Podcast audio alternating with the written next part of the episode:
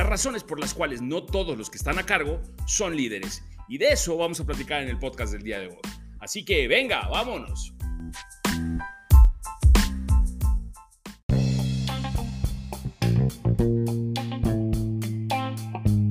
Hola líder, ¿cómo estás? Bienvenido una vez más a esta nueva temporada de tu podcast, el cual lo estoy diseñando a ti, a ti que te quieres transformar en ese líder que te gustaría tener, un líder de impacto.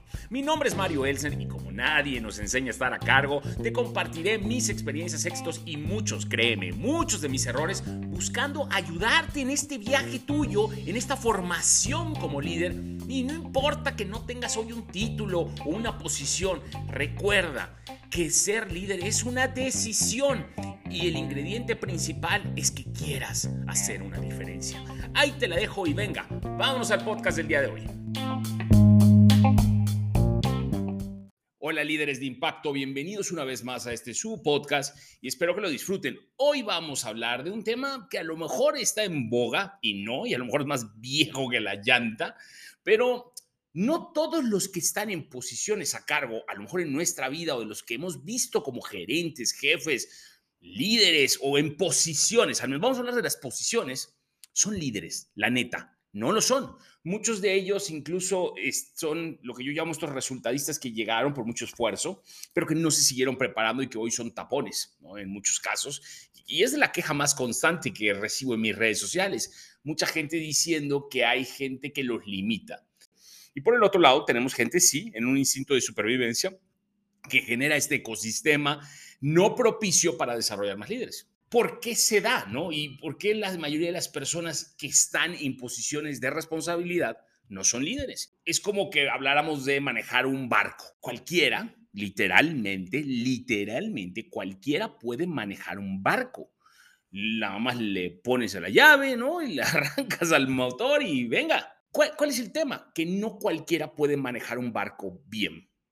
Y ahí viene experiencia, un tamaño del barco, gente dentro del barco que tienes que ver que te ayuden para ir más rápido, etcétera. Creo que esta es la analogía perfecta cuando uno habla de liderazgo. Literalmente cualquiera puede manejar un barco, pero no cualquiera puede manejarlo bien y no cualquiera puede lograr grandísimas cosas con el barco y no cualquiera puede lograr grandísimas cosas aunque tengas el mejor barco, si no tienes a los mejores tripulantes en tu barco. Y, es así de profundo el tema del liderazgo. Y ahí es donde se nota el cambio. La mayoría de las personas llegan a posiciones de liderazgo que no es necesariamente son líderes, vamos a hablarlo por, vamos a clarificar eso, eh, por diferentes razones y motivos, ¿no? Yo he escuchado desde el famoso, uy, es que eh, ayudan al compadre, al amigo, al barbero. No, necesariamente. Si hay una parte de eso, yo creo que lo satanizan. Creo que hay otra parte mucho más grande, es que gente que se mata, que se esfuerza, que se desempeña, pero que no tiene todavía los skills o las habilidades, los promovemos porque traen los resultados o por lo menos tienen una grandísima actitud de esfuerzo, pero es mucho más empuje eh, que soporte. Pero eso no los hace líderes de forma automática. Y los menos, quizás, los menos, a veces son los líderes genuinos, porque hay unos líderes, como he dicho, muchos de mis cápsulas son líderes que nacen con estas habilidades o esta seguridad heredada, pero no necesariamente son líderes eh, todos, ¿no? Y, y como por ahí comenté en una de mis cápsulas, o si no lo van a escuchar, es que si estas personas que tienen estas grandísimas características de líder, que vienen ya de cajón, vienen con el chip incluido, no tienen un buen propósito, un buen por qué quieren ser líderes, y a lo mejor nada más de la ambición por el poder o la ambición por el dinero, se terminan volviendo supervillanos. Así que no crean que tampoco es, oye, los líderes nacen y entonces vamos a dejar en manos de todos los que tienen características de líderes. Eh, ahí no estoy de acuerdo, por eso creo que nosotros, que a lo mejor no somos líderes de nacimiento, tenemos que decidir hacer cambios en nuestras vidas, cambios en nuestros entornos, cambios en nuestros metros cuadrados, para que no estemos en manos de nada más los que tengan las características, sino, güey, yo tomo cartas en el asunto y decido hacer un cambio. Es que yo no tengo la responsabilidad eh, cambiar el entorno de la compañía. Puede ser que no, puede ser que no, pero sí tienes la responsabilidad de cambiar tus metros cuadrados. Y eso sí creo que lo podemos hacer y eso sí creo que es un tema de actitud. Ser líder no es una tarea fácil. Para lograr el título eh, se requiere muchísimo esfuerzo, ciertas habilidades, conocimientos, competencias, golpes, fracasos, romances, si lo quieres ver así, todo en tu vida te ha tenido que pasar te tiene que haber pasado muchas cosas en tu vida para que vayas madurando, porque ser un líder no es que naciste y ya estás, ¿no? Para mí es un viaje completo que se va modificando todos los días, porque no es lo mismo ser un líder de una compañía que está en un buen momento a una compañía que está en crisis, o no, no es lo mismo ser un buen querer ser un buen líder cuando tienes un jefe súper tóxico o un dueño al que le tienes que estar reportando y que dices, güey, ¿yo cómo le hago para maniobrarlo? También tú te amargas, somos humanos, ¿no? Así que una de las condiciones fundamentales y más básicas para ser un líder, primero es que tengas la autoconciencia o que te conozcas. La verdad es que ser un líder es una condición básica y fundamental y quiero que sepan que antes de hablar de líderes y de liderar gente y masas, ¿no? Y zócalos, primero te tienes que liderar a ti mismo. Y esa autoconcientización es muy difícil. Tienes que creer que tú puedes llegar a ser un líder, que, tienes que ser honesto con tus habilidades, con tus oportunidades, con tus defectos. Tienes que tener esta mentalidad de desarrollo constante, no pensar que ya llegaste al puesto y ahí te vas a quedar y que tú ya cumpliste tus sueños, sino es que esto es una evolución constante. Todo el tiempo estamos, tenemos que mejorar. Tú no puedes pensar que ya llegaste. No existe eso. Las metas son movibles. Todos los años tienes que moverlas. Si llegas a sentirte satisfecho o cómodo, cámbiate. Vete a hacer otra cosa, bordado, haz otra cosa o haz redes sociales como lo estoy haciendo yo. Porque ya llegas un momento en cual te vas a, vas a venir a la baja si no te mantienes en esta dinámica de desarrollo constante. Fíjense que a la mayoría de la gente se nos hace muy difícil liderar a otras personas o grupos, porque primero, uno, nos tenemos que liderar nosotros, como bien dije, y lo otro es que ahora tienes que pasar a influenciar, ¿no? Y eh, para mí es influenciar, es persuadir, no, no manipular, ojo, porque hoy hay esta manipulación desde manipulación de precios, manipulación de ofertas, manipulación de redes, manipulación de los buenos y los malos. Eh, las manipulaciones no son buenas. Realmente uno como líder, si quieres ser un líder que hace la diferencia, tienes que partir de la inspiración y de la persuasión. Ahora, ¿por qué nos cuesta tanto trabajo liderar? ¿no? Y aquí les voy a compartir algunas de las causas por las que esto sucede. La primera causa, ¿no? Es, y la primera razón, vamos a hablar de las razones por las cuales uno no es líder así de la noche a la mañana, es porque no puede ser algo que no eres. Simple, así de simple. Un líder tiene que tener claros cuáles son sus valores, que eso es lo que te va a mantener en el rumbo correcto cuando la tormenta esté de la fruta, cuando tengas que tomar estas decisiones quizás no tan políticamente correctas tus valores te van a marcar el rumbo. También tienes que mantenerte con esta inteligencia emocional controlada, desarrollada, consciente de las cosas. Hace poco yo hablaba del lenguaje corporal, que es una de mis debilidades. Muchas veces no te ves, ¿no? Y estás expresando otras cosas o eres demasiado transparente y el lenguaje corporal es algo que uno tiene que controlar en una posición de liderazgo. No voy a decir como líder, en una posición de liderazgo, todo lo que tú dices, todo lo que mencionas hace eco. O sea que multiplícalo por 100 no es lo mismo estar abajo en la tropa, ¿no? Cuando uno dice, ah, sí, te quejas, a ser el líder el que se queja. Ahí es cuando tus palabras influyen. Eh, me acuerdo un día que llegaba a la oficina y llegaba de malas porque también uno es humano y venía con muchos problemas personales y en ese momento creo que hasta físicos, este, problemas de sueño. Me acuerdo que mi, querida Lucy, que es una compañera de trabajo, me dijo, Marito, es que los días que llegas de malas eh, afectas, permeas demasiado, ¿no? Y, uno no se da cuenta. ¿Por qué le tengo que amargar el resto de la vida a los demás? Porque yo no puedo controlar mis emociones y mis problemas personales. A veces uno tiene que estar consciente de lo que generas. ¿no? alrededor tuyo. Ser un líder efectivo, auténtico, de impacto, como los llamo yo, requiere que realmente seas quien eres en el momento que estés, que controles estas partes emocionales, eh, pero lo que no puedes es ser alguien que no eres, o sea, no puedes fingir.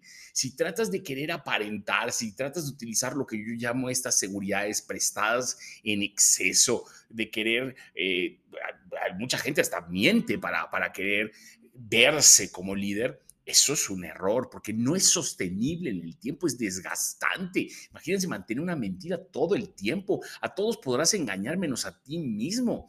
Tienes que identificar cuáles son tus fortalezas y cuáles son tus debilidades verdaderas. No tratar de aparentar algo que no eres. No lo vas a poder mantener. Hoy, hoy, hoy, hoy en día, ser genuino, ser lo que es, hasta en las redes sociales, ser transparente.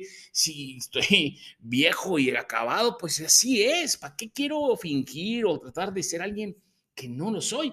Obviamente esto viene con un tema y si no han escuchado por ahí o no me acuerdo si ya liberé el podcast, del tema de la seguridad, ¿no? Es cuando tú dices, ¿de qué estás construido? Esto me genera confianza en mí mismo, porque lo importante no es qué hago en la vida, no es lo importante no es qué tengo en la vida, lo importante es quién soy. Tienes que trabajar con esto. Entonces, el primer problema es que muchas veces la gente no es quien dice que es y no hay congruencia en su vida. Entonces, no puedes fingir algo que no eres. Tú para ser un líder tienes que ser Mario. Punto. El mismo Mario en tu casa, en la calle, con errores, defectos, comunicarlos, como algunas, en algunas eh, posteos he dicho, yo en muchos casos hasta les digo a mi gente, así soy, no me malinterpreten esto, porque yo, pero así reacciono así, cuando me molesto a lo mejor en mi cancha, porque no, no, no, no lo manejo bien. Eh, eh, uno es humano, o sea, simplemente hay que trabajar con eso. La razón número dos es porque primero te tienes que liderar a ti mismo, y eso ya lo mencioné.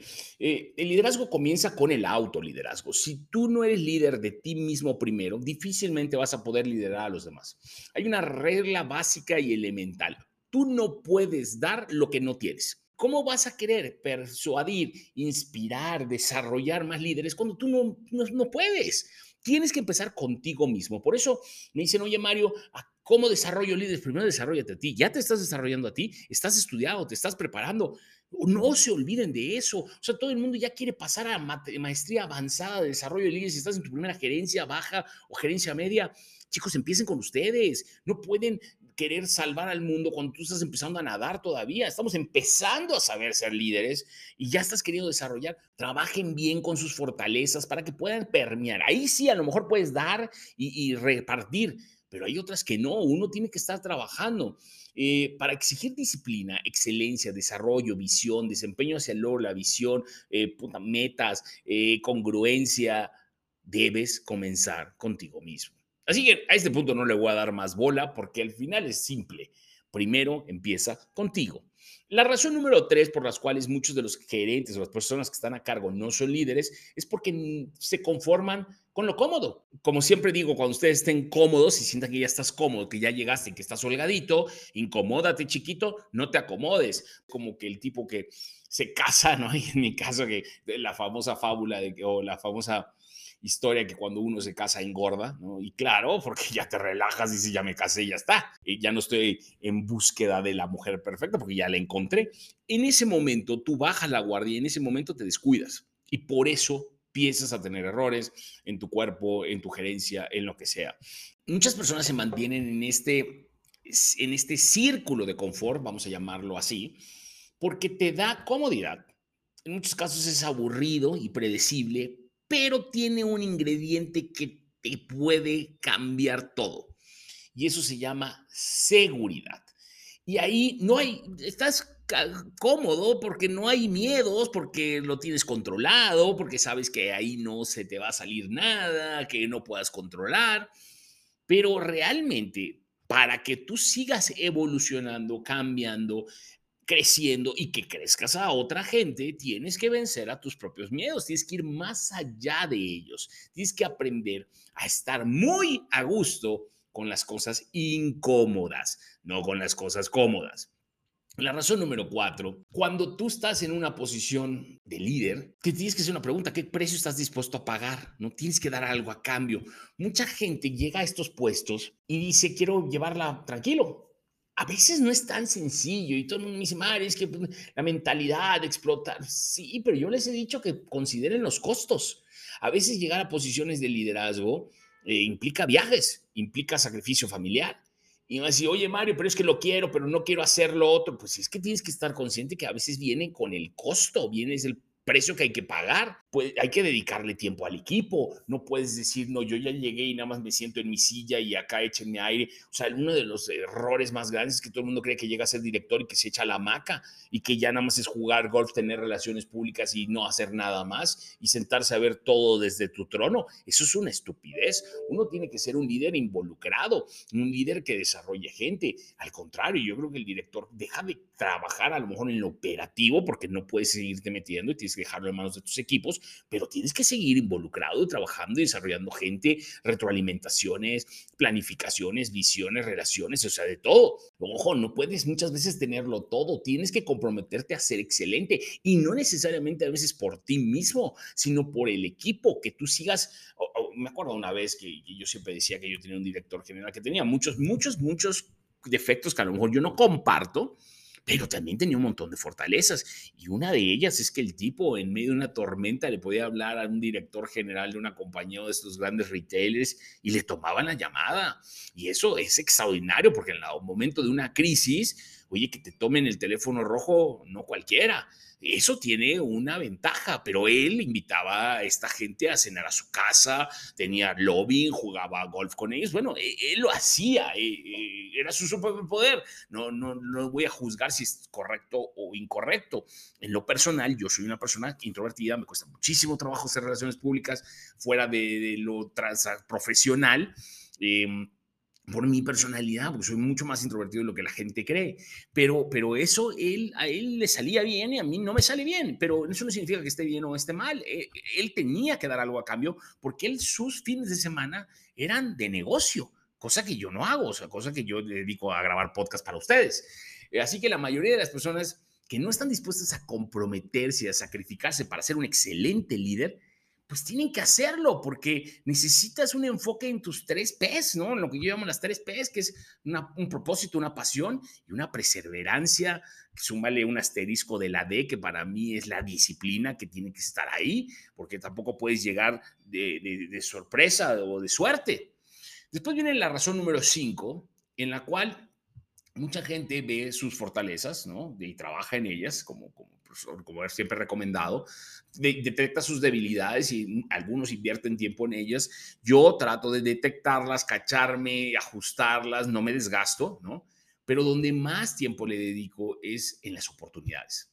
Porque pues una cosa es lo que traigo y una cosa es lo que no tengo, ¿no? Pero una cosa es lo que necesito para el futuro. Y esta es la parte que nadie ve. Y esta es la parte que lo utilizo incluso en la planificación de poder de la compañía. O sea, es, no, es, no es los clientes que tengo, los clientes que tuve, no, es los clientes que puedo ir a buscar. Y todas estas cosas que no tengo hoy. Por eso me metí a estudiar comercio electrónico hace 8 o 10 años y hoy pues, estoy en redes y conozco y hago todo esto porque conozco de redes sociales. Uno tiene que estar consciente al respecto de esto. Eh, a las personas no les gusta reconocer sus debilidades pero las oportunidades son diferentes porque a veces ni las ves. La sociedad tiende a ver a las áreas de oportunidad como algo negativo, también puedes decir debilidades, áreas de oportunidad.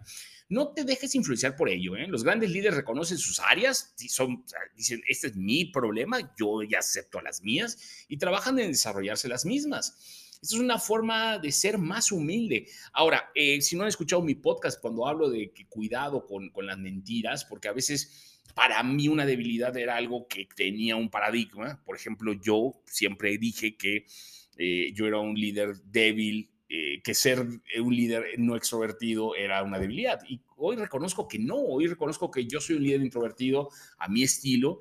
Puedo jugar de los dos lados, sin embargo, acepto que soy introvertido. No por eso me hace mejor o peor líder. Y después viene la razón número seis, que esta es súper importante porque todo el mundo dice lo contrario y hace lo contrario. pecamos de incongruencia en esta. Los líderes muchas veces están en estas posiciones de autoridad porque quieren que los demás les sirvan a ellos, porque los, ellos quieren que todo gira alrededor de ellos, porque ellos dan las órdenes, porque ellos quieren trabajar menos, porque ellos son los patrones, porque ellos son los dueños. Cuando tú estás en estas posiciones de liderazgo y quieres ser un líder verdadero, tú tienes que servir a otros primero. No es que te sirvan a ti y eso hay que quitarlo de la mente. No, no, lo vemos así, ¿eh? lo decimos, pero muchos no lo hacemos. Tienes que ubicar las necesidades de tu equipo primero, qué es lo que necesitan, luego las tuyas. A mí me acuerdo uno de mis libros, mis grandes libros que leí de, pues no sé si era de liderazgo en ese momento, pero era la historia de Lee Iacocca, que trabajó en Chrysler y en Ford. Viejo, muy, muy, muy viejo libro, eh, no me acuerdo cómo se llamaba, pero pues lo leí cuando yo tenía 21, 22, ¿no? Así como el monje que vendió su Ferrari, etcétera. Em, e, en este libro él hablaba de que cuando vino la crisis de Chrysler y tenía que rescatar a la compañía, lo primero que hizo fue sacrificó su sueldo y él todo, y él se puso primero. Y esos son los líderes que debemos hoy tener, no el que se sienta y que recorta gente eh, y ellos no se tocan. ¿no? Primero tócate tú, piensa en tu equipo, porque no es lo mismo que le cortes 10 personas y, y tú no te estés tocando para nada. O sea, realmente el, el equipo está primero. Eh, los líderes comen al último. Hay una frase que utiliza Simon Sinek en su último libro que me encanta, eh, que habla de esto. O sea, literalmente tú no puedes ser un líder que creas que están todos para servirte a ti. La razón número siete es igual, a lo mejor obvia, pero no se hace. Eh, la mayoría de las personas que estamos a cargo o que, que estamos en posiciones a cargo tendemos a querer hablar más de lo que escuchamos aunque decimos que escuchamos, quizás no tanto, ¿no? Cuando escuches, demuestra realmente que lo que dicen los demás te importa. Y no solo eso, saben que me ha pasado mucho y esto es una conversación que tengo con varios miembros de mi equipo, es a veces yo estoy dando una retroalimentación a alguien, ¿no? O al revés, o a mí también me pasa. Y me lo están diciendo y yo no estoy escuchando, yo simplemente estoy preparando en mi cabeza el argumento para contestar a eso que me están diciendo. Y entonces en lugar de estar receptivo, estoy defensivo. Y no es porque no administre la crítica, es porque nuestro instinto muchas veces es justificar, defender o poner excusas, cuando deberíamos poner la pausa bajar la pelota, como a veces digo, y de ahí entender lo que nos están diciendo y poder contestar, porque muchas veces ni siquiera escuchamos, simplemente estamos contestando es difícil, pero hay que hacerlo. Y es un principio de empatía, o sea, que es parte de la inteligencia emocional y para mí es una de las cosas más poderosas que tienes que tener hoy, hoy en día, ¿no? Como líder. La razón número ocho es que tienes que valorar las diferencias que, de las personas con las que lideras, que están en tu equipo. No te puedes rodear de personas que piensen igual a, a ti. Casi todos, y lo he dicho en varias conferencias, es queremos rodearnos de gente cómoda porque es con la que no nos desgastamos, es la que no nos lleva a la contraria. Qué difícil es tener a alguien incómodo que todo el tiempo te esté cuestionando, te esté retando, te esté diciendo que por qué no lo hacemos de diferente manera. Complicado, pero tú tienes que saber crear esta arquitectura de equipos con gente poderosa y saberlos liderar si todos te dijeran que sí, estaríamos complicadísimos. O, eh, a mí este perfil de complaciente no me agrega para nada valor. Eh, yo creo, prefiero tener 10 personas con un equipo muy eh, complicado y, como digo, tenso eh, porque es muy difícil tener un equipos con tensión o equipos con conflicto, que nada más cabe aclarar que después eso lo voy a platicar en otro podcast, que tengan pensamientos e ideas diferentes, que promuevan una ventaja competitiva, que, estén tratando de desarrollar otras cosas, que te saquen de balance eh, la diversidad de ideas y pensamientos y conjunta esto con una acción son claves de la efectividad y del cambio, de la disrupción y de la innovación y de la evolución. No puedes quedarte siempre con la gente que te está diciendo que tú eres lo más perfecto del planeta. Así que eh, descarta eso. Si tú eres de las personas que estás en una posición de liderazgo y te encanta rodearte de gente cómoda o de gente de confianza, porque esa es la otra, ¿no? A lo mejor hay gente que no tiene la capacidad técnica, pero son de tu confianza. Eh, no creo que te agreguen valor a la larga como líder. No puedes sobrevivir, sin duda, pero no vas a crecer tú. Y la última razón para mí es que uno tiene que como líder ser muy curioso, ¿no? Estar en este constante aprendizaje. Yo lo llamo incluso autodidacta, así me autodenomino. Yo soy una persona autodidacta, diseño en camas, edito video. Casi tengo 50 años. La mayoría de las personas no buscan ya aprender, creen que salimos de la escuela y ya está pero los que somos curiosos, estamos en un desarrollo constante, continuamente. Yo trato de rodearme de gente incluso más joven que me agregue valor, que me enseñen cosas que yo no sé. ¿Recuerdan esas oportunidades que hablaba hace rato? De eso. Aprender a desarrollarse es una característica esencial de un líder. Siempre conocimientos nuevos, temas nuevos, libros nuevos.